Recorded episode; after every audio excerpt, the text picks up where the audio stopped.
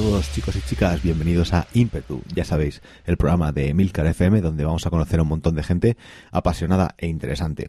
El denominador común de todas estas personas es que tienen pasión por lo que hacen y luchan cada día por sacarlo adelante, sea lo que sea. Hoy tengo el enorme placer de traeros al polifacético Víctor Martín.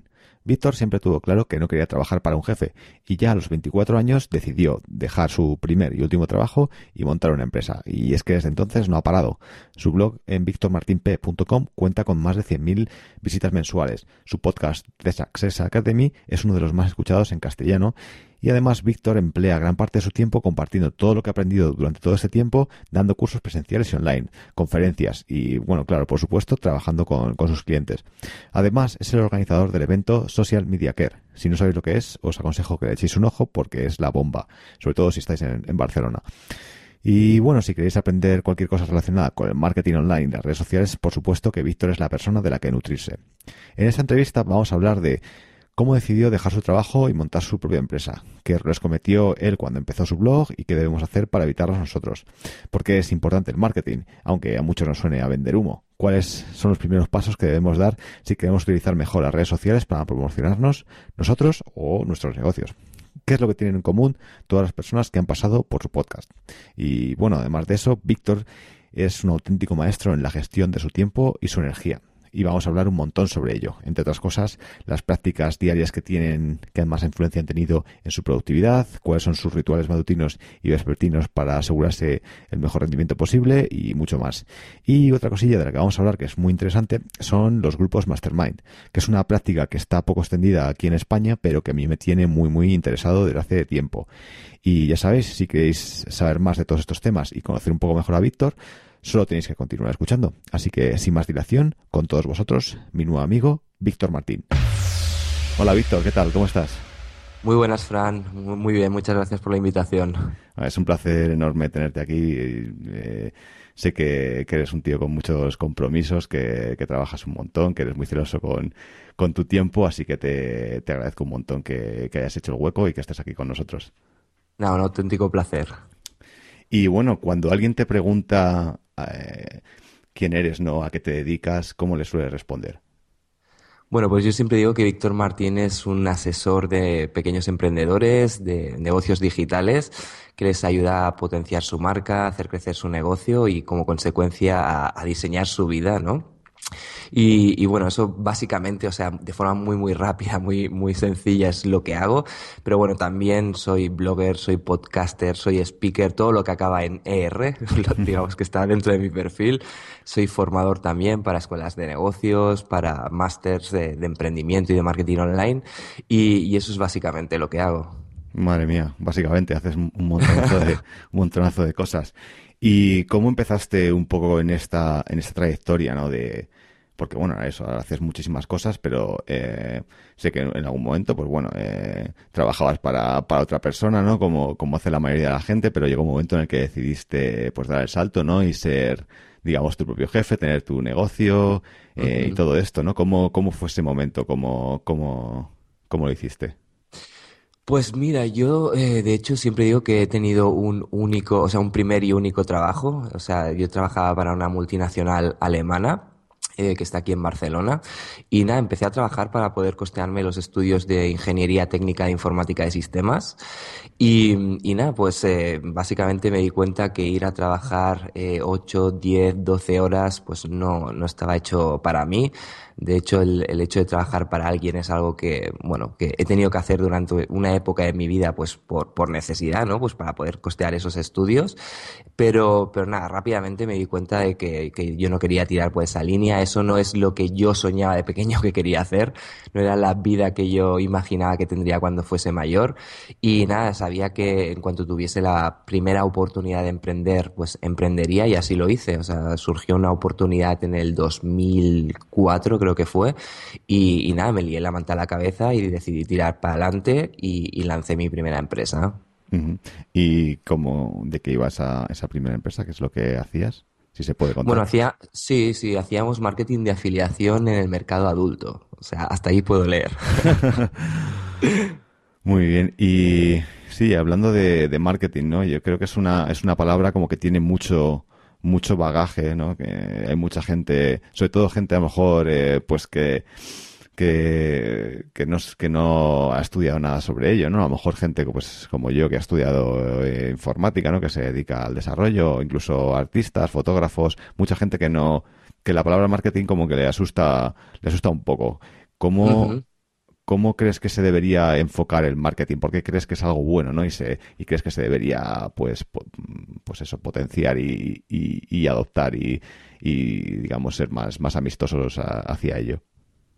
Bueno, yo creo que el marketing, a ver, es súper importante, ¿no? El marketing para mí consiste en definir el qué, el cómo, el para quién y el dónde, ¿vale? Para poder eh, vender tus productos y servicios. Y piensa que tú puedes tener los mejores productos y servicios del mercado, pero claro, si a eso no le das visibilidad, eh, obviamente no lo vas a poder vender jamás, ¿no? Entonces es algo en lo que, lo que toda empresa, todo emprendedor tiene que trabajar.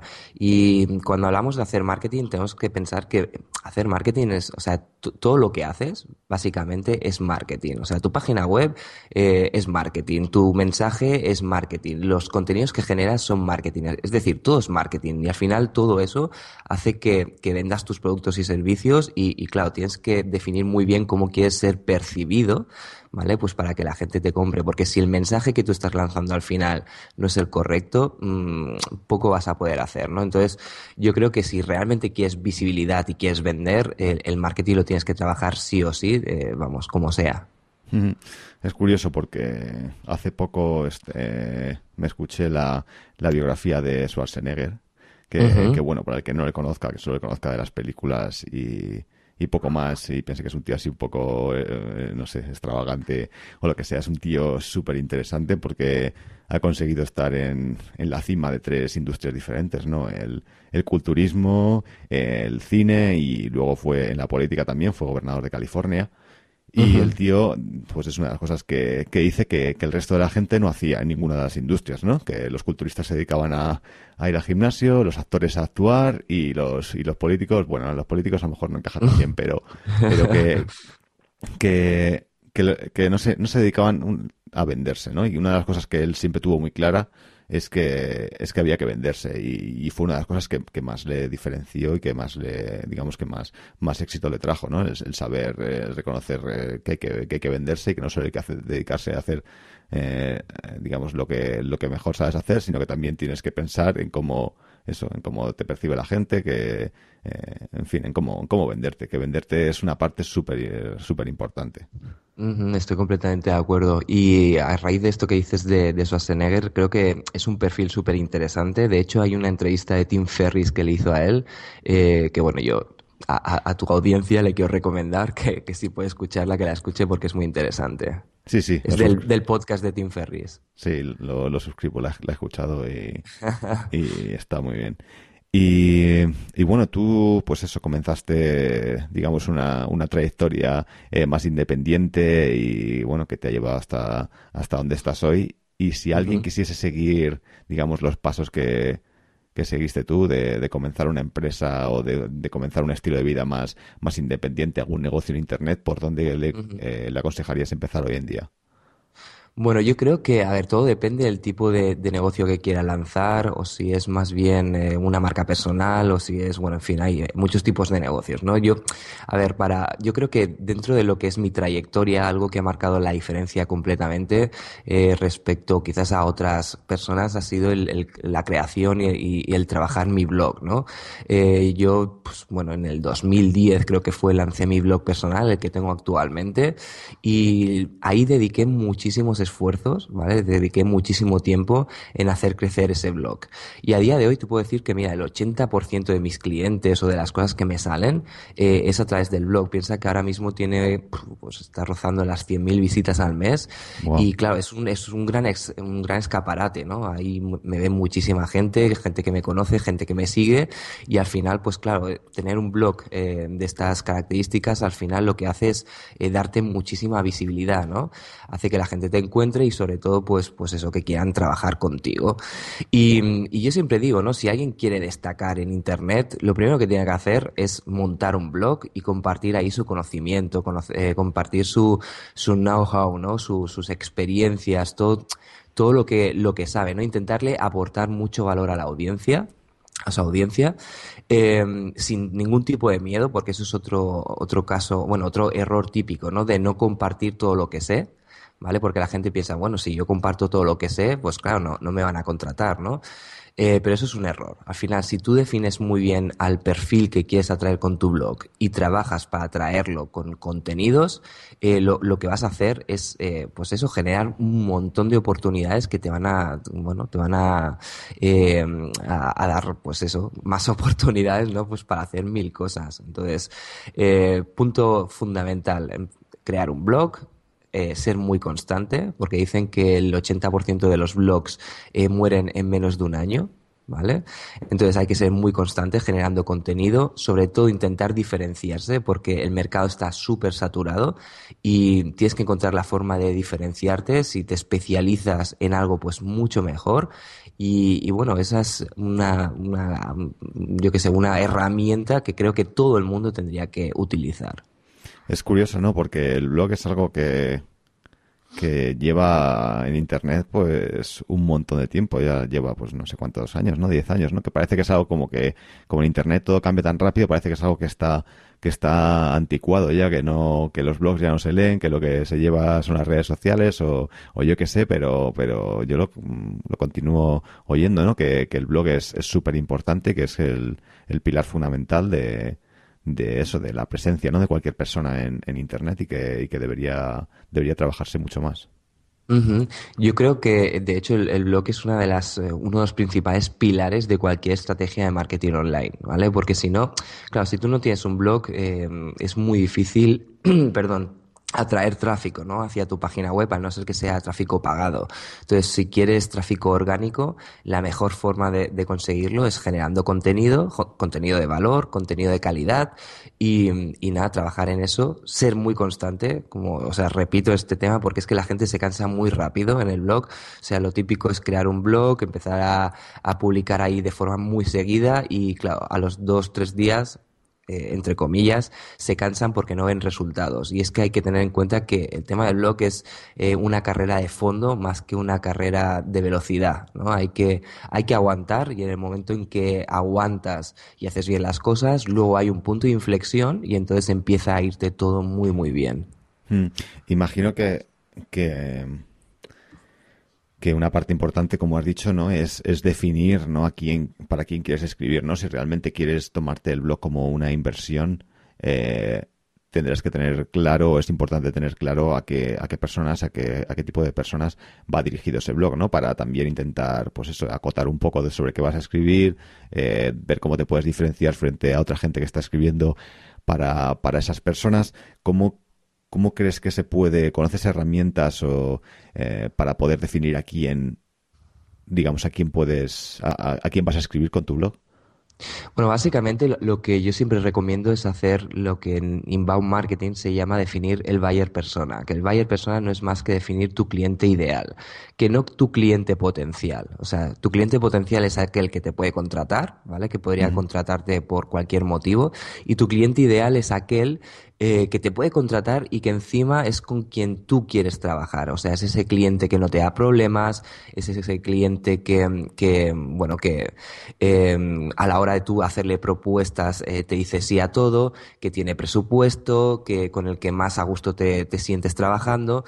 Y bueno, hay que definir a ese, a ese cliente ideal, ¿vale? A ese buyer persona. Entonces, cuando tú tienes muy claro cuáles son las necesidades de ese perfil, cuando conoces muy bien a ese, a ese perfil, bueno, no es un único perfil, ¿eh? quiero dejarlo claro. Hay que definir tantos buyer personas como clientes ideales eh, tú creas eh, que puedes tener. Entonces, cuando tienes esto muy bien definido, cuando conoces esas necesidades, cuáles son sus anhelos, cuáles son sus problemas, cuáles son los retos a los que se encuentra cada día, cuando eso lo tienes muy, muy claro y generas contenidos para solventar esas necesidades o esos problemas, es cuando atraes a ese tipo de persona, ¿vale? Y yo creo que esto es parte fundamental, porque algo que, que, que, no hace la gente es este ejercicio y entonces, claro, generan contenidos que muchas veces lo que hacen es atraer a la competencia, ¿vale? Entonces, claro, si se te llena la competencia de gente que nunca te va a contratar, da igual que tú tengas un buen blog, que generes buenos contenidos, porque es que al final no generas negocio. Al final lo que estás haciendo es informando a otras personas que hacen lo mismo que tú exactamente, ¿vale? Entonces, claro, eh, punto previo, a, escribir, o sea, a generar contenidos, ya sean eh, contenidos en artículos, en, en, podcast, en vídeo, lo que sea, definir muy bien a quién quieres atraer tú hacia a, tu blog y por qué lo quieres atraer hacia ahí. Imagino que todo ese tiempo que llevas tú escribiendo, eh, imagino que ha habido cosas que no que no te han funcionado, que pensabas que quizá era muy buena idea que no te han funcionado. No sé si tienes algún ejemplo de esas cosas que, que a lo mejor pensaste que eran buena idea y que luego no, no lo fueron, o algunos errores que, que, cometiste durante el camino y que a lo mejor no quieres que el resto de la gente cometa. Eh, ¿hay, ¿Hay alguno de esos por ahí? Pues sí, mira, al, principio yo me acuerdo que escribía, o sea, de forma súper irregular, o sea, escribía también lo que a mí me venía a la mente, o sea, a lo mejor compartía una reflexión mía, como algo que a mí me podía inspirar, como a lo mejor, eh, yo qué sé, ponía noticias de, algún sitio que única y exclusivamente me interesaban a mí, y al final, pues claro, eh, al principio mi, mi blog no lo, no lo leía ni mi madre, o sea, eh, yo creo que lo leían mis amigos y por piedad, porque sabían que me estaba currando un blog, pero no, no lo leía nadie, ¿no? Entonces, hasta que no me senté y dije, bueno, voy a probar a ver, eh, a generar otro tipo de contenidos, ¿no? Un día me acuerdo que, que publiqué algo sobre Twitter, creo que fue en el momento, y claro, en ese momento eh, pasé de, no tener tráfico a, a, empezar a recibir tráfico y dije, ostras, ¿qué, ¿qué ha pasado aquí, no? O sea, ¿por qué este artículo sobre Twitter ha funcionado tan bien? Entonces me di cuenta de que, claro, contenidos en castellano eh, que hablaban sobre Twitter de una forma así un poco profunda y tal, en aquel momento pues casi no habían. Entonces dije, oh, eh, aquí ha pasado algo, ¿no? Empecé a analizar, vi que, bueno, pues que había recibido muchísimas visitas, muchísimo tráfico con ese artículo y, y me di cuenta de que, bueno, que eso lo tenía que intentar replicar de alguna forma.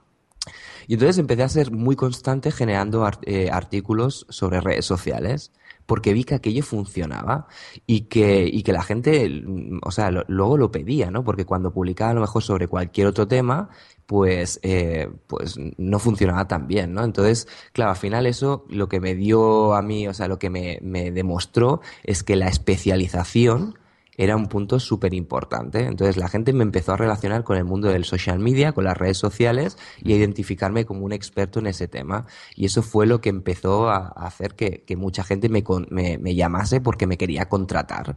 Y yo al principio decía que no era contratable porque tenía mi empresa que me funcionaba bien, eh, yo estaba ganándome muy bien la vida en aquel momento y siempre decía que no era contratable, que no, que no quería que me contratase nadie. Hasta que llegó un momento en que dije, bueno, o sea, estoy recibiendo aquí cada mes un montón de propuestas de gente que quiere que le diseñe una estrategia o que le asesore o, cualquier cosa en redes sociales y, y, estoy diciendo que no, entonces estoy haciendo el tonto. ¿No? Entonces, bueno, eh, al final me planteé ofrecer servicios sobre redes sociales y, o sea, sobre consultoría, estrategia, etcétera, etcétera, y, hasta día de hoy, ¿no? Al final eh, empezó a ser más grande la actividad que tenía como consultor que con que lo que estaba generando con mi empresa. Y ya te digo que a mí me iba bien en, en aquella época con mi empresa.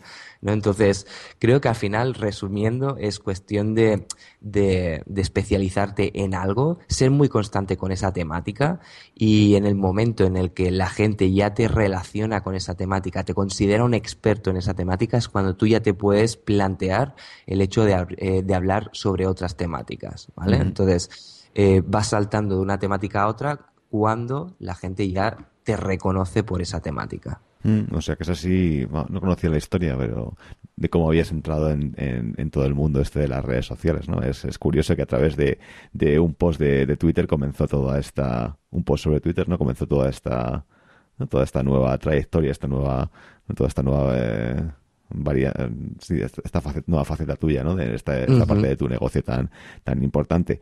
Y, uh -huh. y hablando de redes sociales, eh, sí.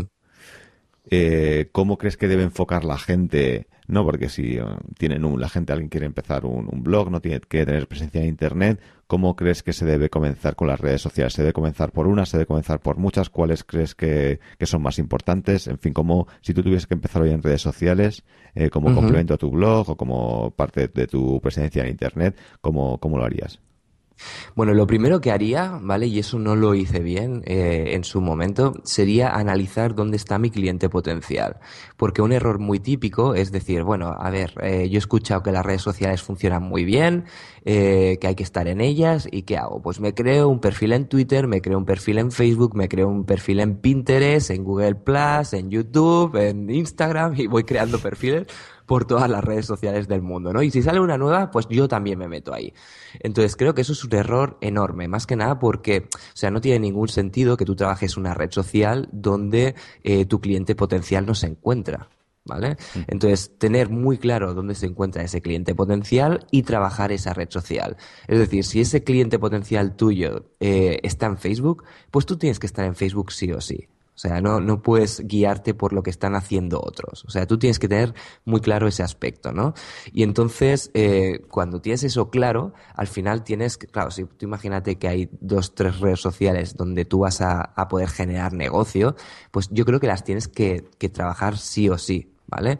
Si, si por cuestiones de recursos, por tiempo, no puedes dedicarte a todas las redes sociales donde está tu cliente potencial, bueno, al final tienes que hacer un análisis de cuál es la que más resultados te está dando, ¿vale? Y entonces enfocarte en ella.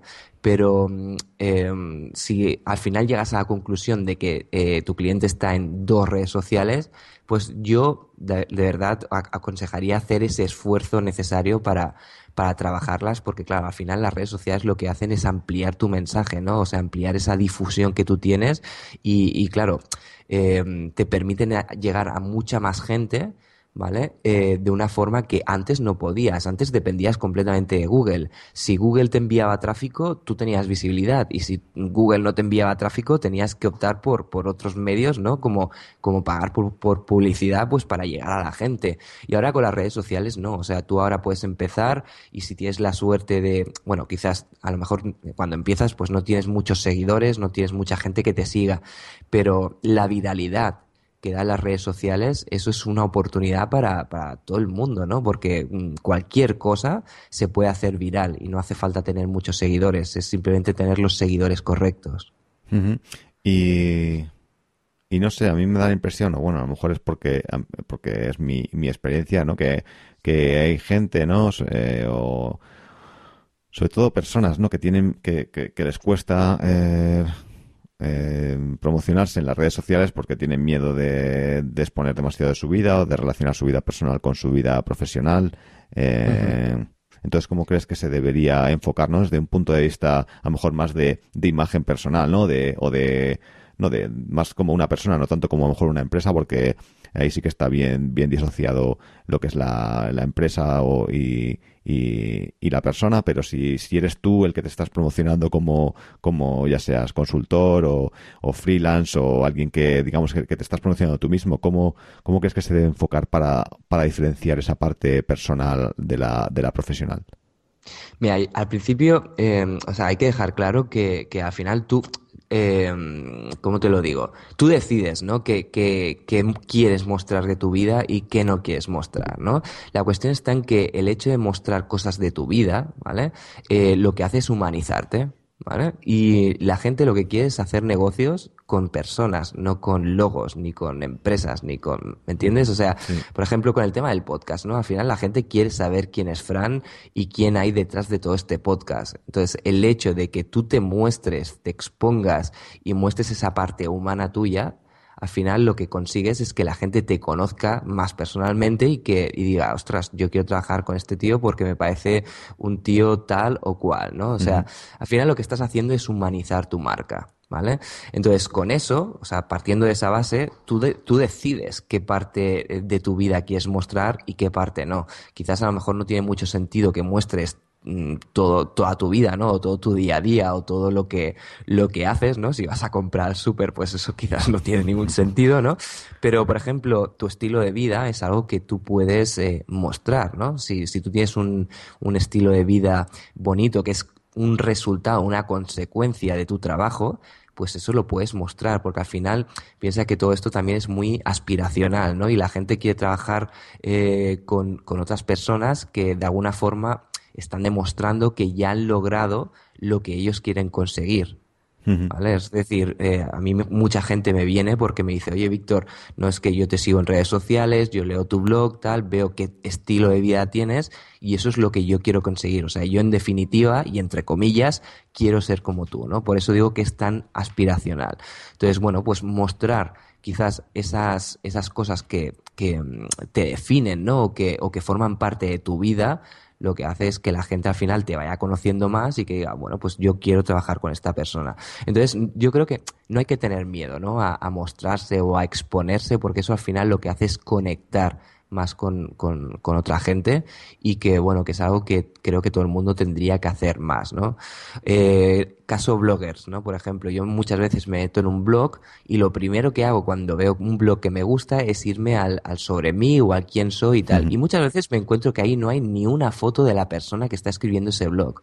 ¿Vale? Entonces, claro, a mí me es muy difícil eh, ponerle cara a esa persona. ¿Por qué no? Porque hay un logo o porque directamente no, no, te está mostrando quién es, ni te está explicando quién es ni qué es lo que hace.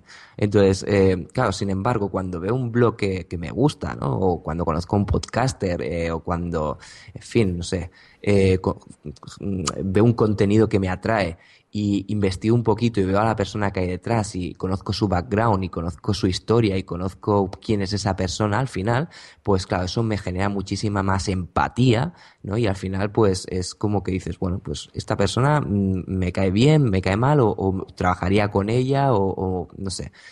¿Me entiendes lo que te quiero explicar? Sí, sí, o sea que a lo mejor es una buena idea ponerse una foto ¿no? en la cabecera de tu, de tu blog para que bueno, hacer cosas para que la gente identifique ese, ese contenido con la, con la persona, ¿no? Crear esa, mm. esa conexión. Por supuesto. ¿Y cuáles son algunas de tus redes eh, sociales favoritas eh, ahora mismo? Pues mira, eh, yo siempre digo que soy un tío Facebook, ¿vale? Hay quien dice que Facebook está muerto y tal, y, y bueno, no, no, estoy nada de acuerdo. Más que nada porque, mm, o sea, el tipo de comunicación que yo puedo llevar a cabo en Facebook es, es eh, mucho más extensa que, por ejemplo, lo que pues, se puede hacer en Twitter. ¿Vale? Además, eh, la forma de consumir contenidos de la gente en Facebook, creo, o sea, la gente pasa muchísimas horas en Facebook y eso al final pues hace que, claro, que, que para mí sea mucho más fácil alcanzar a, a, mi público objetivo allí en esa red social, ¿no? Además que es una red social que a mí me encanta porque le he sacado mucho partido a través de la publicidad te podría decir que he invertido eh, casi cinco, bueno, ya han pasado los cinco dígitos de publicidad en Facebook, eh, promocionando pues tanto mi marca como mis productos, mis servicios, mis cursos, eh, y es una red social que a mí personalmente me ha dado muchísimos resultados, ¿no? Le, he conseguido sacar muchísimo partido.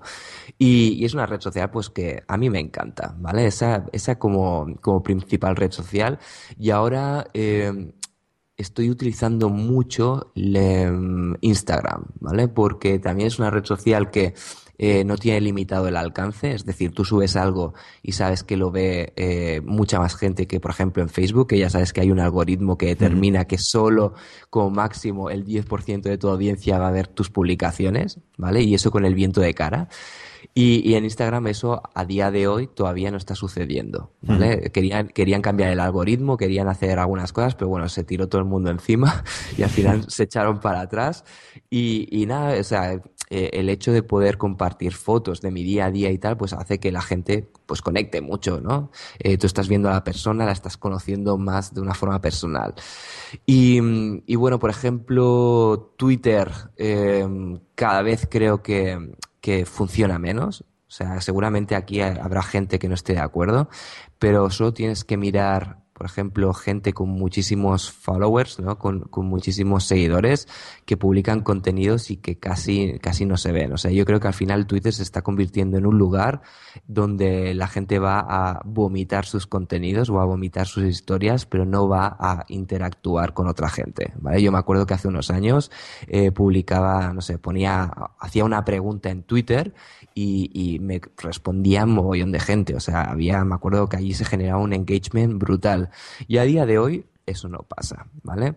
Sí que es cierto también que, por ejemplo, en mi blog, gran parte del tráfico que, que recibo es a través de Twitter, ¿vale? Yo ahora mismo creo que tengo unos 45.000 seguidores más o menos, pero son números que dices, wow, 45.000 seguidores, tú debes tener una de tráfico enorme.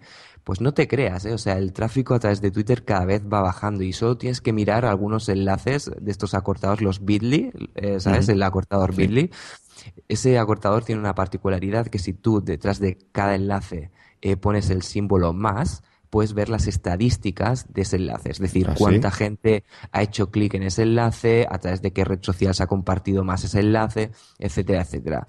Y solo tienes que irte a, gente con miles y miles de seguidores, por ejemplo, yo que sé, eh, no sé, Mary Smith, ¿no? Que es una experta en Facebook que tiene, no sé, seguro que tiene más de 100.000 seguidores, ¿vale? Pues tú te puedes a mirar los, eh, los clics que han generado sus enlaces, ¿vale? Sus bit.ly, esto solo pasa con bit.ly, hay que dejarlo claro, ¿vale? Y, y, te das cuenta de que no está generando tanto tráfico con esta red social, o sea, no está funcionando como funcionaba antaño. ¿vale? Y eso a mí pues me ha hecho que quizás eh, cada vez menos dedique tiempo a, esta red, ¿no? Y en Twitter casi lo tengo casi todo automatizado y cuando, o sea, la única eh, acción que yo llevo a cabo es cuando alguien me menciona, que me dice, me deja algún comentario que no simplemente retuitea mis contenidos, cuando alguien me, me añade algún, algún comentario o, me dice algo o me pregunta es cuando yo ahí entro a responder, ¿vale? Mm. Si no, o sea, poca actividad tengo ahí. Y por último, LinkedIn. O sea, LinkedIn creo que es una red social que es fundamental, ¿no? Para los negocios, que también creo que antaño funcionaba mejor que lo que está funcionando ahora. Pero bueno, hay que, hay que mantener esa presencia ahí porque, bueno, siempre se van generando oportunidades de negocio y es una red social que, bueno, que de momento va tirando. O sea que Facebook e Instagram, ¿no? Te quedas con, con esas sí, dos. con esas dos son las que me quedan. Aunque las otras, bueno, las trabajo, digamos, de una forma más pasiva. Y yo es que la verdad es que soy bastante inepto para esto de las, de las redes sociales. O sea, yo quiero, quiero eh, hacer un esfuerzo y, y, dedicarle más tiempo y sobre todo ahora que, que estoy con el, con el podcast, pues utilizar, pues sí, las redes sociales pues para para pues eso, para amplificar el mensaje, para llegar a más gente, pero no tengo ni casi ni idea de, de por dónde empezar, ¿no? Cada vez que me pongo es en plan, pero qué, pero qué por dónde empiezo, ¿no? Por dónde empiezo. Entonces, eh, no sé qué, no sé qué, qué, qué, podría hacer para, para, para empezar, cuáles son los primeros pasos si eres un, un auténtico eh, inútil, eh, que, cuáles son los cuáles son los primeros pasos que tiene que dar toda persona, ¿no? Para para, para comenzar en, las redes sociales. Imagínate que quisiese darle más, más importancia, ¿no? Que quisiese trabajar más Facebook o Instagram con mi, para mi podcast. ¿Cómo, cómo podría hacerlo? Bueno, al, principio es eh, lo que hemos dicho, ¿no? Definir dónde está tu audiencia, porque si no está tu audiencia en Instagram, pues a lo mejor no tiene sentido que, te metas allí, ¿vale? Pero si al final determinamos em, em, que en Instagram está nuestra audiencia, bueno, al final se trata de, decir, vale, ¿qué quiero obtener yo de cada red social? Es definir, pues, un objetivo para, para, cada una, para cada una de ellas, ¿no? O más que un objetivo, varios objetivos. Es decir, ¿qué quiero? Conseguir tráfico, quiero captar leads, quiero conseguir, eh, no sé, eh, generar comunidad, eh, quiero, no sé, lo que quieras, ¿vale? O sea, tener muy claro cuáles son los objetivos que tú quieres conseguir con las redes sociales. Porque si no tienes objetivos, eso al final es un estar por estar en redes sociales, ¿vale? Entonces tienes que tener muy claro qué es lo que tú quieres sacar de ellas, ¿vale? Eso como punto uno. Como punto dos es definir una estrategia de contenidos. O sea, ¿qué voy a compartir yo ¿vale? Para quién lo voy a compartir y por qué voy a compartir esos, o sea, esos eh, contenidos en concreto, ¿vale? Entonces relacionamos esos contenidos, ¿vale? Con esos objetivos que queremos conseguir.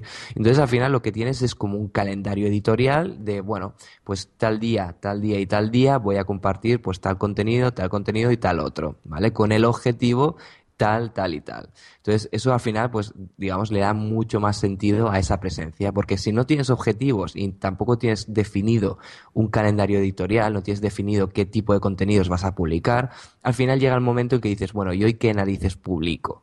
¿Vale? Y al final acabas subiendo cualquier historia y, eso no sirve para nada. ¿no? Entonces, cuando lo haces de esa otra forma, bueno, pues cada publicación tiene su sentido, ¿vale? Y, tiene, pues, pues eso, un objetivo a cumplir. Entonces yo, yo empezaría por ahí, ¿vale? Primero teniendo claro dónde voy a estar y qué es lo que voy a compartir. Muy bien, pues pues me lo voy me lo voy a apuntar eh, por aquí porque porque eh, tengo que no solo para no solo para el podcast sino pues creo que, que a largo plazo creo que es algo que digamos una barrera que tengo que superar esto de, la, de las redes sociales porque porque bueno es obvio que es que es, que es muy importante. Y, y bueno hablando de, de podcast no eh, pues tú también tienes un podcast que, es uno de mis de los primeros que, empecé a escuchar eh, en español y uno de mis de mis favoritos de, de Success Academy. Y y bueno, eh, ¿cómo encaja esto dentro de tu, del resto de cosas que haces? ¿Por qué empezaste a hacer, a hacer un podcast?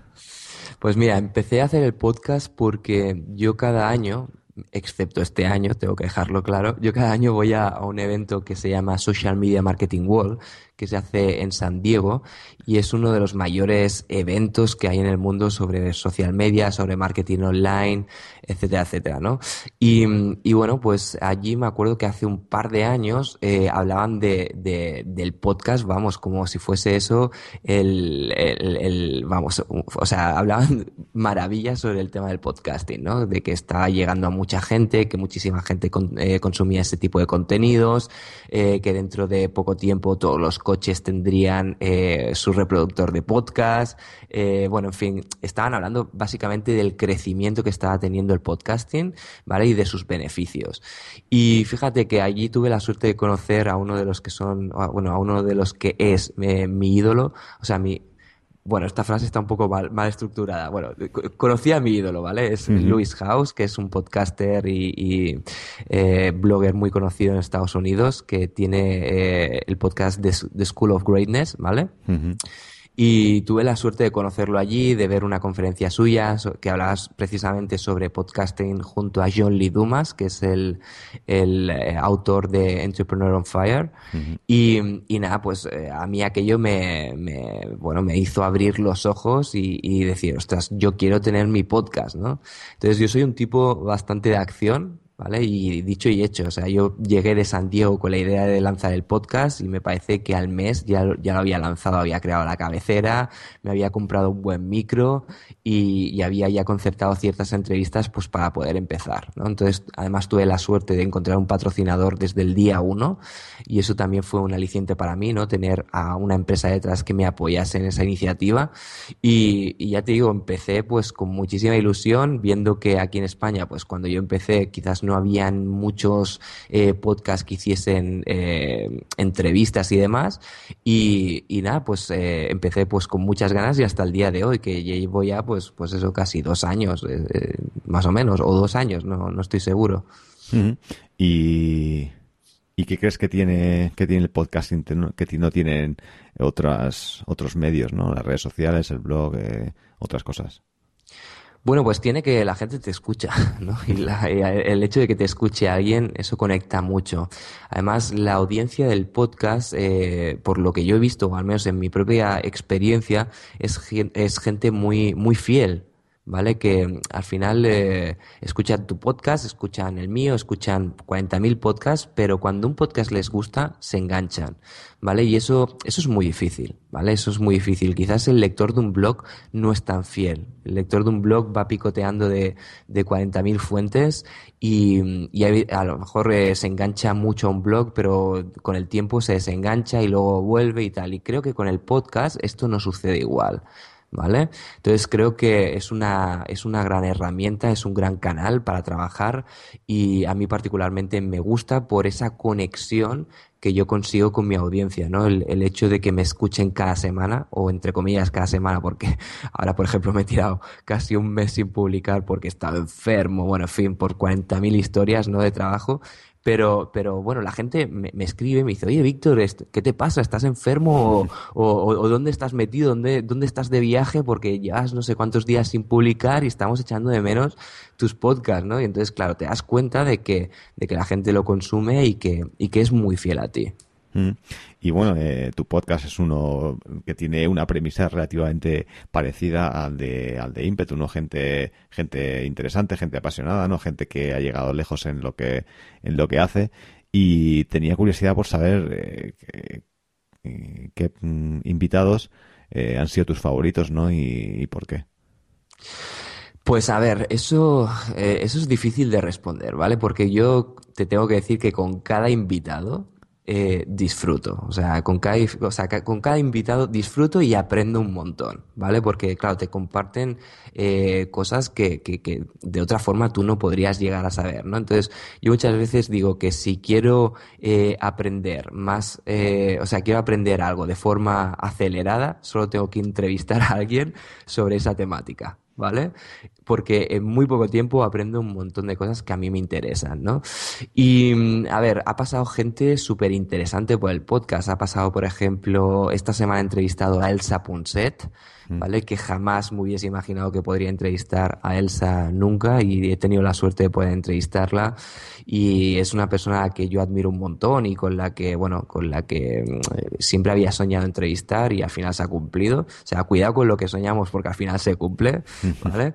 Eh, ¿Quién más? He entrevistado, pues, por ejemplo, al Mago More, eh, que, bueno, para el que no lo conozca, es, es, un, es un actor, es monologuista, es conferenciante, es empresario, que encima ha escrito un libro que se llama Los superpoderes del éxito para gente normal, que está siendo un bestseller y que tiene pinta de llegar a ser un long seller, o sea, un, bestseller prolongado en el tiempo.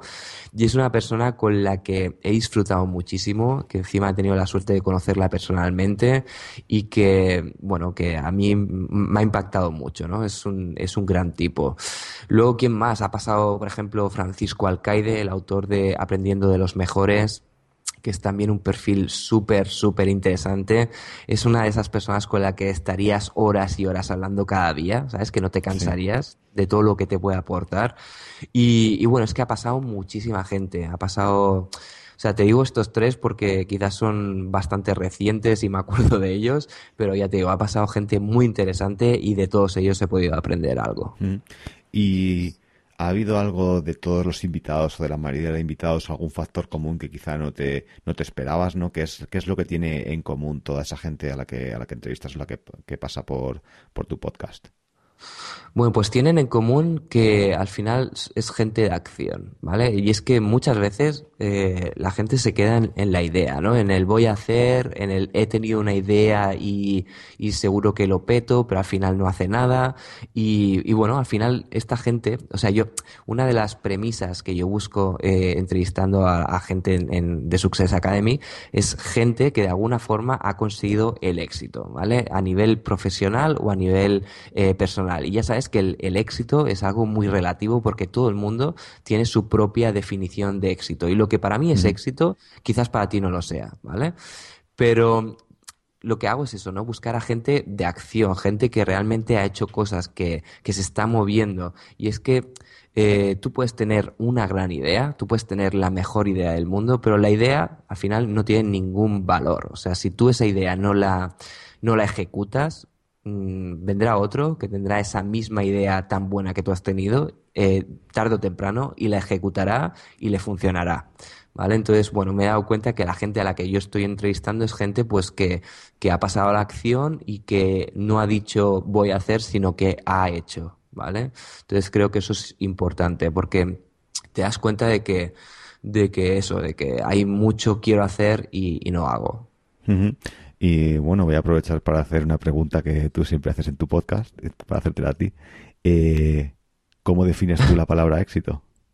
Ostras, esa, esa pregunta es complicada. ¿eh? Yo siempre la hago y disfruto haciéndola, pero siempre que me la hacen a mí es como que me toca mucho la moral, porque joder, es, es, jodida ¿eh? la pregunta.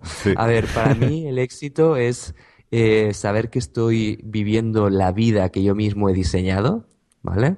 Eh, irme a la cama cada noche y saber que estoy impactando de forma positiva en el mundo, ¿vale? Y que eh, estoy haciendo felices a los míos, de alguna forma, ¿vale? Para mí eso es el éxito. Genial. Y, y, bueno, hablando de impactar positivamente, eh, sé que organizas un evento eh, que tiene un formato que me parece súper interesante y muy, muy inspirador, ¿no? Que es eh, Social Media Care, ¿no? Que lo organizas una vez al año. Y bueno, quería saber, bueno, quería que nos explicases un poquito qué es lo que, qué es Social, Media Care y cómo, cómo empezó. Vale, pues el Social Media Care es un evento benéfico, solidario, que organizo cada año en Barcelona con el objetivo de recaudar comida envasada para algún comedor social, ¿vale? Entonces, eh, yo cada año, digamos, pongo a disposición de quien me lo pida la recaudación del Social Media Care y, bueno, eh, o sea, la, particularidad de este evento es que eh, tú puedes venir a las conferencias de forma completamente gratuita, pero has de traer un kilo de comida o más, ¿vale? Esa es la, digamos, la coletilla del evento, ¿no? Un kilo de comida o más. O sea, que si traes 20 kilos, bienvenidos sean, ¿vale? Entonces, a cambio, pues recibes formación por parte de profesionales eh, consagrados dentro del mundo del marketing online, del emprendimiento, de las redes sociales, eh, o sea, formación sobre estos temas por ellos, de gente pues, pues eh, que es reconocida a nivel nacional o incluso a nivel internacional, ¿no? Entonces, bueno, la idea surgió de, de decir, bueno, hay muchos eventos en España, se están haciendo muchas cosas, pero todos son iguales, al fin y al cabo, ¿no? Ahí quien sale ganando, por un lado, es la organización del evento, ¿vale? Si está cobrando entradas, pues eh, ahí está su, su, beneficio y el asistente también se beneficia, obviamente, si la información que está recibiendo es, es de valor, ¿no? Si es contenido de valor y demás. Y pensé, ostras, tendría que hacer algo diferente en el cual eh, se beneficiase un tercero, ¿no? Gente que realmente lo necesita. Y pensé, bueno, pues, ¿qué puedo hacer yo siendo un pequeño emprendedor? ¿Qué es lo que yo podría hacer para intentar cambiar el mundo, aunque sea en mi, en mi zona influencia, que es Barcelona. Y pensé, bueno, pues mira, podría hacer algo así como que la gente traiga comida y todo eso se done, ¿vale? Y, así surgió la idea. O sea, yo, como te digo, soy un tío de acción y, y, nada, pues tuve la idea, eh, enseguida me moví, me fui a ver al Ayuntamiento de Barcelona, les encantó la idea, me dijeron que me apoyaban y entonces me cedieron un auditorio donde caben 320 personas y que tenemos la suerte de que cada año lo estamos llenando. O sea, este año, Fran, había gente sentada en las escaleras viendo las conferencias. O sea, se quedó pequeño el auditorio. ¿vale? Se recaudaron tres toneladas y media de comida. ¿Vale? Que, o sea, si lo comparo con el primer año que se recaudaron casi 500 kilos, o sea, me, me, parece increíble. O sea, cada año la gente es como que se implica más con el evento y se vuelve más solidaria.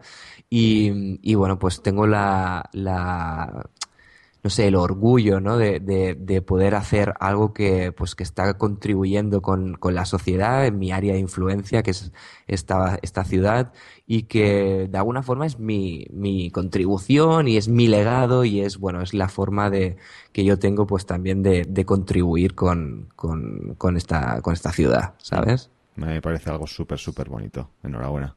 Gracias. ¿Y cuáles han sido a lo mejor algunos de los eh, momentos así que más te vengan a la mente? ¿Alguno de los momentos más... Eh, alguno, de los, alguno de los momentos que te vengan a la mente sobre, eh, sobre social media, que era alguno de... Eso, un evento especial? ¿Malos momentos o buenos momentos? Eh, los que te vengan a la mente. Pueden ser buenos o pueden ser malos. Fíjate que siempre que pensamos en algo eh, nos viene lo, lo, negativo primero a la cabeza, ¿vale? Bueno, de hecho dicen que el 70% de nuestros pensamientos diarios son negativos, ¿no? Pero bueno, eh, cambiando de tema, a ver, eh, voy a tirar por lo bueno, ¿no?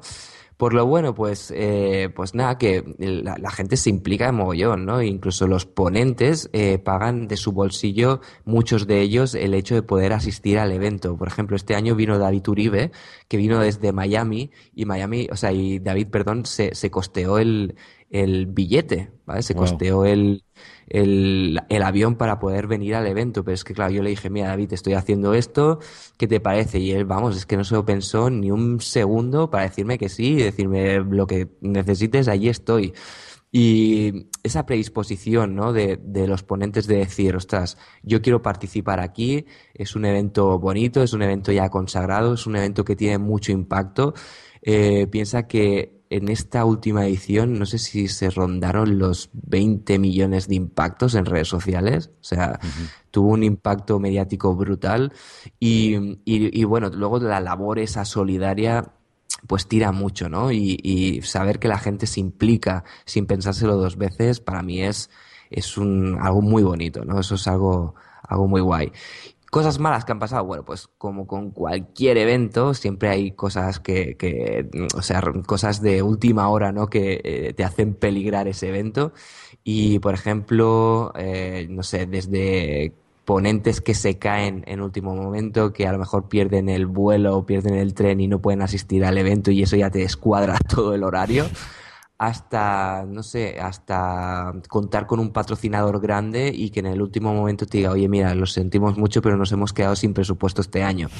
Y tú decir, wow, ahora qué narices hago, ¿no? De hecho, en, el último evento yo grabé un vídeo en Facebook eh, un día que estaba súper jodido, eh, y perdonadme la expresión, pero, pero lo tenía que grabar, ¿no? Y en ese vídeo eh, expliqué que el evento estaba peligrando porque un, un patrocinador grande se había caído.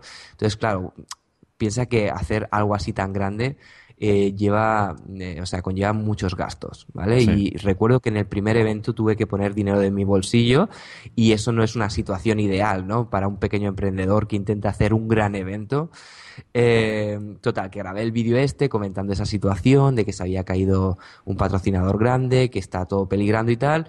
Y, y bueno, y dije que si alguien podía compartir el vídeo y si alguien podía de alguna forma colaborar, pues que lo hiciese.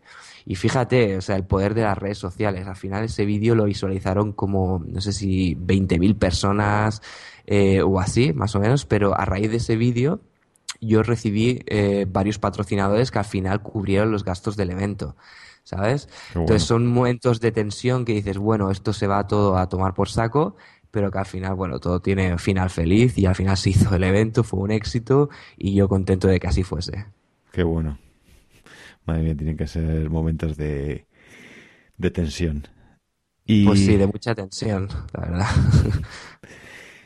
y, y, bueno, eh, haciendo una, una transición por la que me estoy haciendo conocido ya, que no, no tiene ya, pasamos de un tema a otro sin, sin ningún tipo de, de pudor. Eh, Eso es lo mejor, eso es lo mejor, Quería, bueno, sé que eso que eres un, que tienes siempre mucho cuidado, ¿no? Con tu, con cómo pasas tu tiempo, eh, cómo utilizas tu tiempo, eh, intentas ser siempre efectivo eh, y bueno, eh, pues tengo una, una, un montón de preguntas, ¿no? Para ti, casi probablemente más de las que de las que podamos eh, encajar en el, en el podcast, pero pero bueno, me gustaría hablar un poquito sobre sobre ello.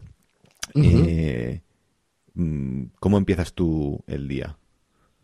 A ver, yo tengo que dejar claro, Frank, que soy muy friki para estas cosas, ¿vale? Yo soy muy conejillo de indias y, y, siempre estoy probando cosas nuevas que de alguna forma eh, puedan mejorar mi vida, ¿no? Y sobre todo que puedan, y atención, mejorar mi rendimiento. O sea, soy un auténtico obsesionado con ese tema. Y mm, bueno, ¿cómo empiezo el día? Pues, pues eh, levantándome muy pronto y meditando. O sea, es algo que no puede fallar en mi día a día. Es algo que, que necesito hacer sí o sí. Entonces yo dedico mínimo 10 minutos nada más levantarme a meditar, ¿vale? Es algo que, que, me va muy bien porque me ayuda a enfocarme muchísimo en mi día a día, me ayuda a, a tener más energía, a, a sentirme mejor. ¿vale? Y, y, bueno, pues es algo que descubrí hace, hace unos años y que necesito hacer o sea, hacerlo día a día porque si no es como que no empiezo bien, ¿vale? Y, perdón, antes de, que, antes de que continúes, para toda la gente, ¿no? Porque yo sé que todavía esto de la meditación es algo que, que suena muy a, trance, a, casi... A monje, ¿no? sí, a monje, a, drogas psicodélicas o algo así eh, raro. ¿qué, ¿Qué es la meditación, ¿no? Y qué tipo de meditación practicas tú y por qué lo, por qué lo practicas? Pues mira, hay muchos tipos de meditación, ¿vale? O sea, hay de verdad eh, diferentes tipos, diferentes formas de hacerlo. Yo te explico la que yo hago, ¿vale? Que es la que a mí particularmente me funciona, pero creo que cada uno tiene que encontrar la forma de meditar que mejor le funcione y que mejor se adapte a cómo es él, ¿vale? Por ejemplo, está el mindfulness, que es algo que, bueno, que ahora está también muy de moda y que a mí personalmente me gusta, pero, pero yo quizás tiro más por la meditación tradicional, ¿vale? Entonces yo lo que hago es sentarme, ¿vale? Me, me siento eh, en el suelo con la espalda erguida, con las piernas cruzadas y lo que hago es eh, centrar mi mente en mi respiración, única y exclusivamente. Entonces lo que haces es intentar dejar la mente en blanco. Y eso es súper complicado. Y es que si lo pruebas, te das cuenta de que es una auténtica locura la de pensamientos que te empiezan a saltar la cabeza. ¿Vale? O sea, empiezas a pensar sobre cualquier otra cosa. Y la cuestión está en que cuando te das cuenta de que estás pensando eh, en otra cosa, que no te estás centrando en tu respiración, tienes que decir, bueno, va, eh, vuelvo a centrarme en la respiración. ¿Vale? Entonces, eh, el simple hecho de hacer esto o sea, está demostrado que tiene eh, un montón de, mm, consecuencias beneficiosas para, tu persona y para tu salud, ¿vale? De alguna forma estás entrenando tu cerebro. Entonces, eh, fíjate si soy friki que me compré una diadema que lo que hace es analizar tu actividad cerebral mientras meditas, ¿vale?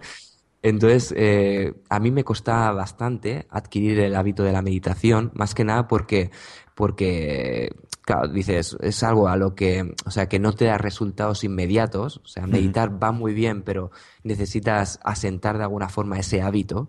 Y, y, a mí me costaba muchísimo sentarme cada día a meditar, ni que fuesen cinco o diez minutos. Entonces descubrí esa diadema, que lo que hace es eso, pues analiza tu actividad cerebral y, y te dice si has estado meditando bien o si no has estado meditando bien o si te has ido por las ramas pensando en, en perdón, en X cosas. Em, y, bueno, pues al final te da como un, un rapo, ¿no? Un resumen de cuál ha sido esa actividad. Y yo me compré esto y, y, eso me ayudó mucho a sentar el hábito porque para mí era como un juguete, ¿sabes? O sea, estaba deseando levantarme cada mañana para meditar y ponerme la, la diadema y saber si lo estaba haciendo bien o mal, ¿no? Es una diadema que tampoco es muy cara, vale unos 300 euros y que, bueno, para todo aquel que diga quiero asentar mi hábito, tener este juguete os aseguro que funciona. ¿Cómo se llama la diadema? Porque... Se llama eh, Muse, Muse. Muse, genial. Pues lo pondré en las notas del episodio. Y vamos, a lo mejor me la compro.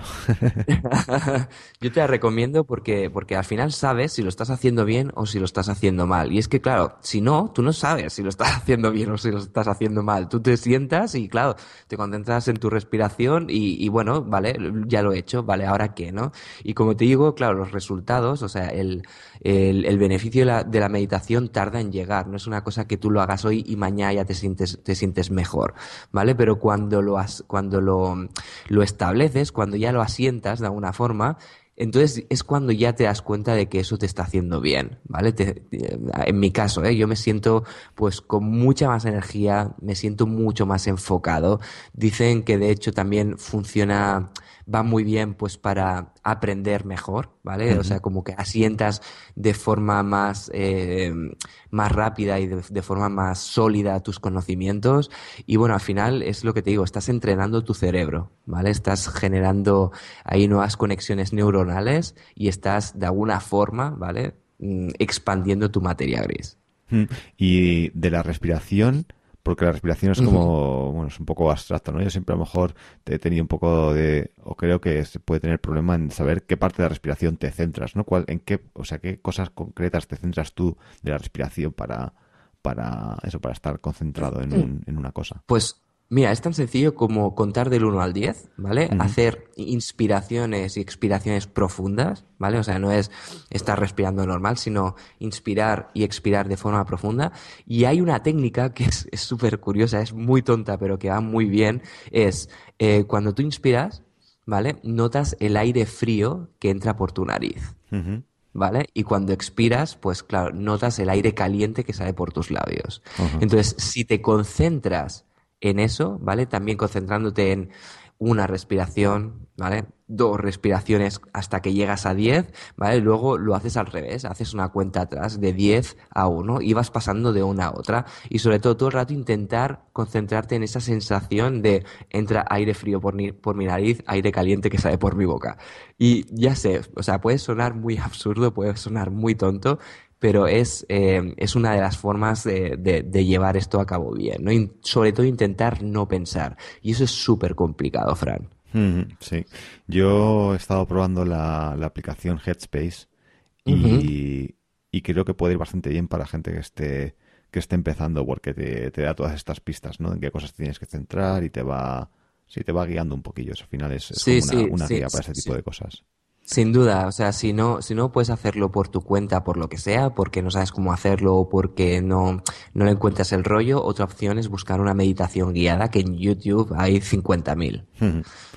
Y bueno, estábamos hablando de tus rutinas matutinas, ¿no? Que te levantas, te pones la, la diadema, meditas. Medito. y después, que, ¿cómo continúa el día? Bueno, pues sigo con eh, visualizaciones, ¿vale? Esto eh, es algo que también llevé a cabo durante, bueno, que he llevado a cabo durante mucho tiempo y que llevo a cabo actualmente, que consiste en visualizar cómo quiero yo que sea mi día, incluso voy más allá y, visualizo de forma creativa, porque esto es visualización creativa, hay que dejarlo eh, claro. Em, y bueno, al final lo que tú haces es imaginar o visualizar cómo va a ser tu día y cómo va a ser tu vida, ¿no? Incluso hay gente que, que va más allá y que visualiza cómo cómo quiere que sea su vida en los próximos meses o aquello que quiere conseguir, ¿no? Entonces, eh, ya sabes que dicen que aquello en lo que tú te centras y aquello en lo que tú pones tus esfuerzos y aquello que, que imaginas es lo que acabas atrayendo a tu vida, ¿vale? Entonces, hay un libro que a mí me, marcó mucho que se llama eh, Visualización Creativa, precisamente de Shakti Gawain, ¿vale? Te pasaré el, el nombre para que lo puedas poner como enlace que, bueno, yo lo leí en inglés, pero me parece que ahora está en castellano. Y es un libro que te explica cómo hacer visualizaciones creativas de forma muy completa y te da ciertas rutinas de cómo lo puedes hacer. Y es algo que hago cada día. Em, también, más cosas que hago, Fran. Em, hago afirmaciones positivas. O sea, yo me pongo delante del espejo y tengo una serie de afirmaciones eh, que también, o sea, todo esto al final uno se siente muy ridículo pero la cuestión es que funciona, ¿vale? O sea, es cuestión de ponerse delante del espejo y decir afirmaciones positivas o frases que a ti te motiven. Entonces, tú lo que haces es entrar ya en un estado mental, ¿vale? o sea, estás creando el marco perfecto para afrontar el día con la máxima energía, con la máxima positividad, con la máxima, eh, o sea, con el estado perfecto para afrontar tu día, ¿vale? Entonces, yo me, me repito, pues, no sé, unas 10 afirmaciones positivas que a mí me motivan y que me, eh, me me, dan coraje para echarle narices a, la vida, ¿vale? También otra cosa que hago es escribir un diario de gratitud, ¿vale? Y es que fíjate, vivimos en piloto automático, Fran. O sea, pasan los días y te pasan cosas que probablemente sean sean malas, malas, que sean una mierda, pero te pasan 40.000 cosas que son buenas. Y, vives en piloto automático y a veces no te paras a, o sea, no te, no te sientas a, pensar en esas cosas buenas que te han pasado y que eh, dentro de cabeza son una, una bendición, ¿no? Entre comillas. Y, y, y, bueno, lo que yo hago cada día es escribir un diario que se llama The Five Minute Journal, ¿vale?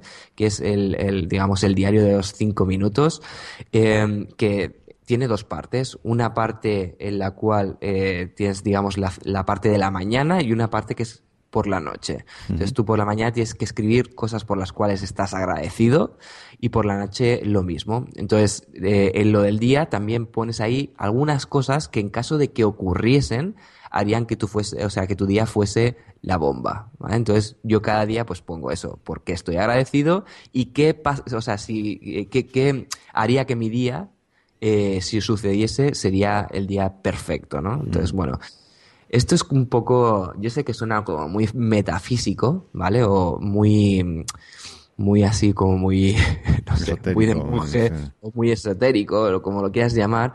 Pero yo me he dado cuenta al final que es mucho mejor centrarse en lo positivo de la vida que en lo negativo. Porque si, si tú te te centras en lo positivo y te centras en lo que tú quieres y enfocas de esa forma la vida, eh, es mucho mejor que estarte quejando por las cosas malas que te pasan y, y, ser una víctima del mundo, ¿no? Yo siempre digo que o te comes el mundo o el mundo te come a ti. Entonces yo un día decidí comerme el mundo y eso es lo que intento hacer cada día, ¿vale? Entonces me he dado cuenta de que todas esas cosas a mí me funcionan.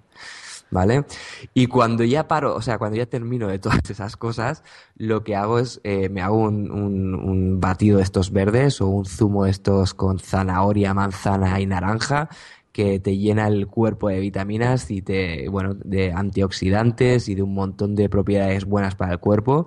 Y, y nada, pues intento afrontar el día. Luego hago un poquito de ejercicio y ya sé que, bueno, que esta rutina es un poco friki, ya lo he dicho al principio, pero, pero bueno, hago un poquito de ejercicio y, y, ya está, ya estoy preparado para el día. Es una, es una preparación bien completa. Yo creo que al final es, o sea, antes de centrarte en todo, te tienes que centrar en ti mismo. ¿sabes? Antes de empezar a, trabajar en otras cosas, tienes que trabajar en ti mismo, ¿vale? Y entonces mm, yo creo que es fundamental eso. Hmm. Yo es algo que estoy intentando cambiar porque a mí eh, al final, eh, no sé, me levanto, también me levanto con mucha energía, pero eso, me levanto a lo mejor es un poco más, con, más, con más prisa, ¿no? Con ganas de ponerme a trabajar. Y me pongo a trabajar prácticamente eh, en el momento en el que, en el que abro el ojo, ¿no? Pues eso, ya me pongo a mirar emails o lo que sea. Y, y es verdad que pues eso que no tomo no tomo nada de tiempo para, para pensar pues no sé para para organizarme el día no un poco eso pausar un poco y, y ver cómo, cómo va a ser el día y, y creo que, estas cosas que has mencionado pues eh, pueden venir pueden venir muy bien yo he empezado a meditar por la mañana porque antes lo hacía por la noche he empezado a hacerlo por la mañana y, y creo que, no sé, de momento tiene buena pinta. Porque alguna vez que lo probé, lo que me pasaba es que me quedaba un poco amuermado. O sea, me ponía a meditar, me levantaba ahí, normalmente me levanto con mucha energía, pero esas veces me levantaba, me sentaba y entonces me quedaba un poco ahí amuermado ya de, estar pues sentado en la en la cama pues como que me daba me quedaba más en un estado de relajación más que un estado de digamos de, de actividad de venga vamos vamos a, trabajar pero yo yo antes también era igual ¿eh? o sea yo me levantaba y lo primero que hacía era mirar el móvil hmm. entonces eh, te das cuenta de que claro o sea eso ya te mete en un estado de estrés que es, es, es, brutal, ¿no? O sea, ya empiezas a pensar en el trabajo, en todo lo que tienes que hacer, etcétera, etcétera. Y mm, cuando lo cambias por un inicio del día eh, de desconexión, ¿vale? Al final lo que haces es desconectar del mundo y conectar contigo mismo. Eh, te das cuenta de, claro, que luego afrontas el día de una forma completamente distinta. Y a mí esas rutinas me han ido muy bien. El tema de la meditación, sobre todo, es algo que recomiendo. Las visualizaciones también. Aunque yo también te digo que por la noche también tengo otra rutina, ¿no? O sea, yo por la noche antes de, dormir también visualizo, porque justo antes de dormir, eh, en el momento ese en el que te estás quedando adormilado, como tú dices, ¿vale? Es cuando tú eh, mejor puedes programar tu subconsciente, ¿vale? Entonces, como hemos dicho, de que esto de, visualizar es eh, imaginar, ¿no? O pensar de forma creativa en lo que tú quieres atraer a tu vida, lo que haces es justo antes de dormir, en ese momento en que tú puedes programar tu subconsciente, es meter información en tu cerebro de cómo quieres que sea tu vida. ¿vale? Entonces eso ya, pues, digamos, te programa para que, para que tú consigas lo que, lo que quieres conseguir. ¿Y cuáles son algunos de, eh, en qué consiste tu, tu, rutina nocturna, digamos, de antes de acostarte, aparte de las visualizaciones? a ver, Cosas que hago antes de, dormir. Pues primero lo que hago es eh, planificar mi día, mi próximo día, ¿vale? ¿Por qué? Porque, claro, si yo al principio del día siguiente dedico un tiempo para mí, ¿vale? Em, y el día anterior ya he programado todo lo que quiero hacer o ya he definido todos mis objetivos para el día siguiente, eso hace que cuando yo termino mi rutina, ¿vale? Después de ducharme y demás, pues ya puedo empezar eh, a la carga, ¿no? Con, lo que quiero hacer. Entonces yo ya tengo muy claro qué es lo que quiero hacer desde el día anterior, ¿vale? O sea, planificar mi día anterior, eh, o sea, mi día próximo, el día anterior, es algo que a mí personalmente me ha ido muy bien, tanto a nivel profesional como a nivel personal. Em, ¿Qué más hago? Leo mucho, o sea, yo leo un libro por semana. Em, y nada, pues me encanta leer y una de las cosas que hago es o leer o, veo una charla TED, ¿vale? Creo que las charlas TED, para los que no les gusta tanto leer, eh, te pueden eh, aportar muchísimo, aprendes muchísimo en, en 20 minutos, que eso es, o sea, es el tiempo que suelen durar esas charlas, y si no leo, eh, me, pongo con las TED y también pues eso, visualizo. Visualizo, incluso hay veces que, vuelvo a meditar, ¿no? Aunque no son todos los días. Visualizar es eh, fijo, ¿vale? Está dentro de mi rutina y meditar pues más, más por la mañana. Mm. ¿Y cuáles son algunos de los libros que recomendarías a todo el mundo o alguna de las charlas TED? Bueno, libros, es que hay, hay muchísimos, o sea, eh, eh, desde, no, sé, cualquier libro de Tim Ferris, eh, me encanta, o sea, eh, Tim Ferris para mí ha sido un, bueno, uno de mis referentes. Creo que bueno, yo empezaría con el de The Four Hour Week, ¿no? que es el, mm. su bestseller. Eh, otros libros que a mí me han impactado, por ejemplo, El alquimista de Paulo Coelho, es un libro muy bonito que, no sé, creo que todo el mundo tendría que leer. Y luego otro libro que para mí es un must y que también, bueno, digamos que fue el primer libro que yo leí de desarrollo personal y que, y que me marcó bastante, que es el de La buena suerte de Alex Rovira, ¿vale? Es un libro que, bueno, yo lo entrevisté a Alex, eh, creo que me dijo que había vendido como 9 millones de ejemplares. Eh, o sea, increíble. Y, y, bueno, la verdad es que creo que cualquier persona que quiera darle un giro a su vida tendría que leerlo, ¿no? Porque habla sobre la buena suerte y sobre qué es lo que genera la buena suerte, que al final es eh, el trabajo duro y buscar las oportunidades, ¿no? Generarlas tú mismo. Mm. Sí, hay un... Eh, creo que es, creo que es muy importante no leer sobre todo esto y yo soy un auténtico junkie de todo ese tipo de contenidos de desarrollo personal pero luego una cosa, bueno, que, que, supongo que es obvia, ¿no? Para la mayoría de la gente, pero es que no vale solo con, con leer. O sea, luego tienes que aplicar las cosas y ahí es realmente donde está el trabajo. O sea, eh, es, porque es fácil, ¿no? Es fácil cogerle, relativamente fácil, ¿no? Leer, leerte un libro, ¿no? Y decir, ah, qué bien, qué cuánta, qué puñado de buenas ideas. Esto, vamos, esto lo, esto va a hacer ser eh, increíble. Pero claro, luego realmente eh, tiene que haber también mucho trabajo detrás, ¿no? Que, entonces, creo que también es algo, es algo importante tener en cuenta que, leer eh, está genial y, todo el mundo debería hacerlo, pero también eh, tenemos que tener esa, esa mentalidad de, pasar a la acción, ¿no? Y de realmente hacer las cosas, no solo, no solo leer. Yo siempre digo que intención sin acción no sirve de nada. Hmm. ¿Sabes? o pues sea, tú puedes tener las mejores intenciones del mundo, pero si al final no te pones, eh, de nada te va a servir eso. Y bueno, hace poco estaba escuchando un podcast tuyo y eh, oía que, que, has participado en, o que todavía participas, no lo sé, en grupos de estos mastermind. ¿no? Y es algo que yo, que yo, me estoy planteando últimamente. No sé si podrías contarnos un poco cuál, qué es lo de los grupos estos mastermind y cuál ha sido tu, tu experiencia, ¿no? ¿Qué es lo que has obtenido tú de estos grupos? Vale, pues mira, el, concepto mastermind es un concepto que inventó Napoleón Hill, que es el autor de Piense y hágase rico, el cual decía que eran grupos de personas todas top en su, en su ámbito o en su sector, ¿vale? Eh, y tenían que ser todas de diferentes sectores, ¿vale? O sea, tenía que estar ahí la, la, la florinata de, de, de, diferentes sectores, ¿vale? Personas con, con la misma mentalidad, con las mismas ambiciones y con las mismas ganas de, digamos, de comerse el mundo, ¿vale? Entonces, ese es el concepto original, ¿vale? De, de, Napoleón Hill.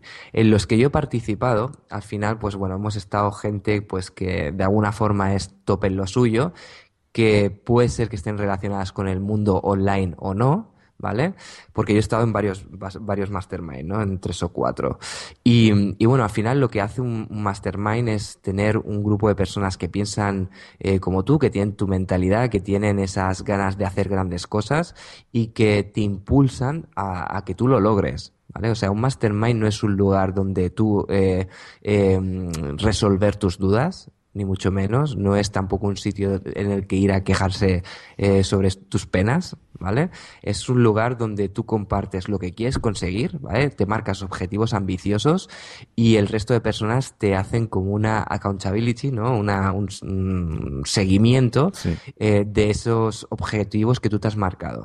Eh, o sea, que tú te has marcado, perdón. Entonces, cuando te marcas objetivos mediocres, se encargan tus propios miembros de grupo de decirte, oye, mira, Fran, tú has dicho que ibas a facturar 200.000 euros este año, pero por las, las posibilidades que tú tienes o la capacidad que tú tienes, tendrías que marcarte 300.000.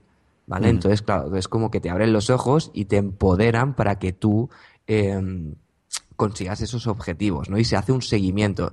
Entonces, es súper enriquecedor, primero porque también se comparte mucha información, ¿vale? Información eh, muy premium, ¿no? Por decirlo de alguna forma.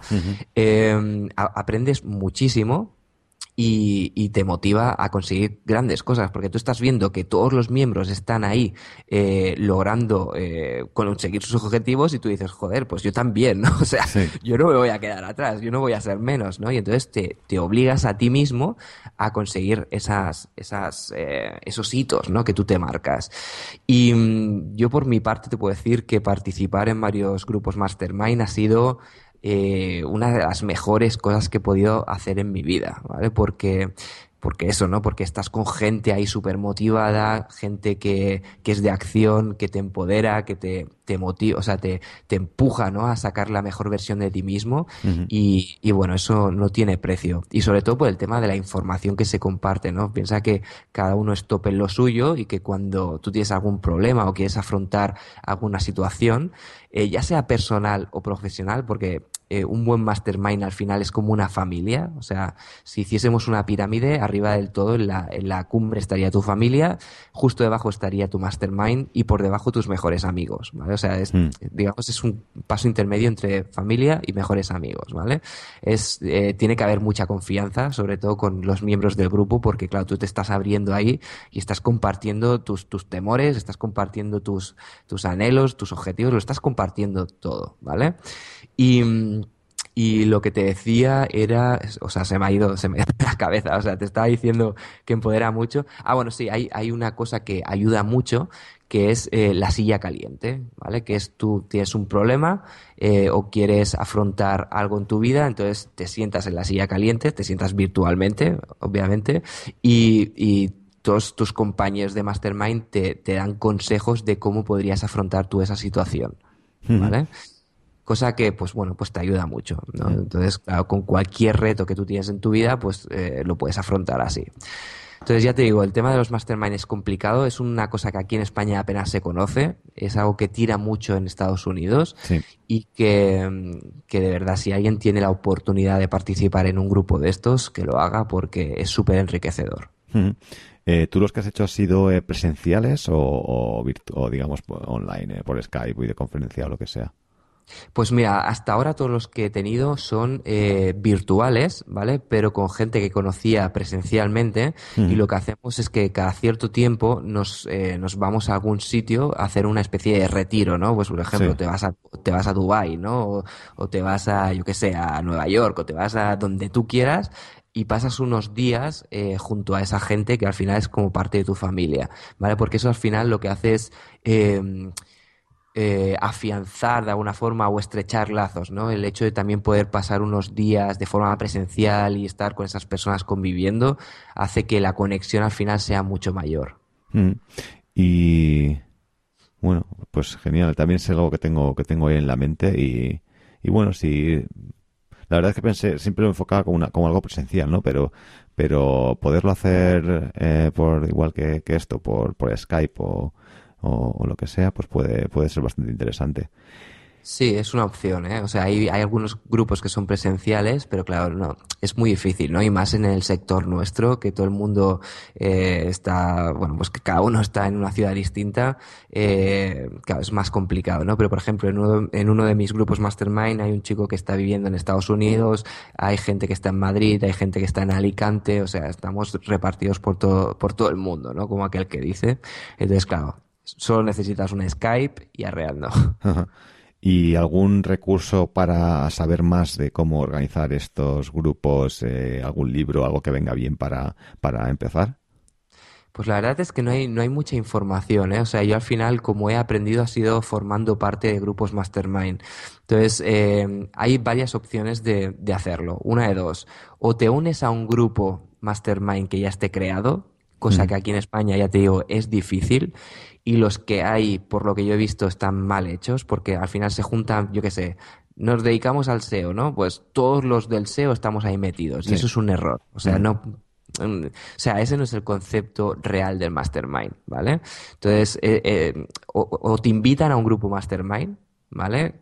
Cosa que es complicada también porque esto es como muy te iba a decir sectario, pero sectario no es la palabra, ¿vale? O sea, que no se asuste la audiencia. O sea, es, son grupos como muy privados, ¿no? Muy secretos. Piensa que son grupos que están enfocados al alto rendimiento, ¿no? O sea, lo, mm. que la gente que está ahí, o sea, no se anda con, con tonterías, está ahí dándolo todo, ¿no? Entonces, no es tan sencillo entrar en un grupo mastermind. Otra opción que tienes, otras opciones es, o bien pagas por acceder a un mastermind, ¿vale? Que esa, esa podría ser una opción o bien creas tu propio grupo mastermind. Y la opción de pagar, ahí, ahí ya, diferencias a quien realmente va en serio y al que no. ¿vale? Porque tú puedes decir, no, yo, yo, no voy a pagar por estar en un grupo de estos, ¿vale? O sea, hay gente que, que, lo ve así, ¿no? Y eso creo que es un error, ¿no? O sea, si tú estás pagando por estar en un grupo, entre comillas, de élite, ¿vale?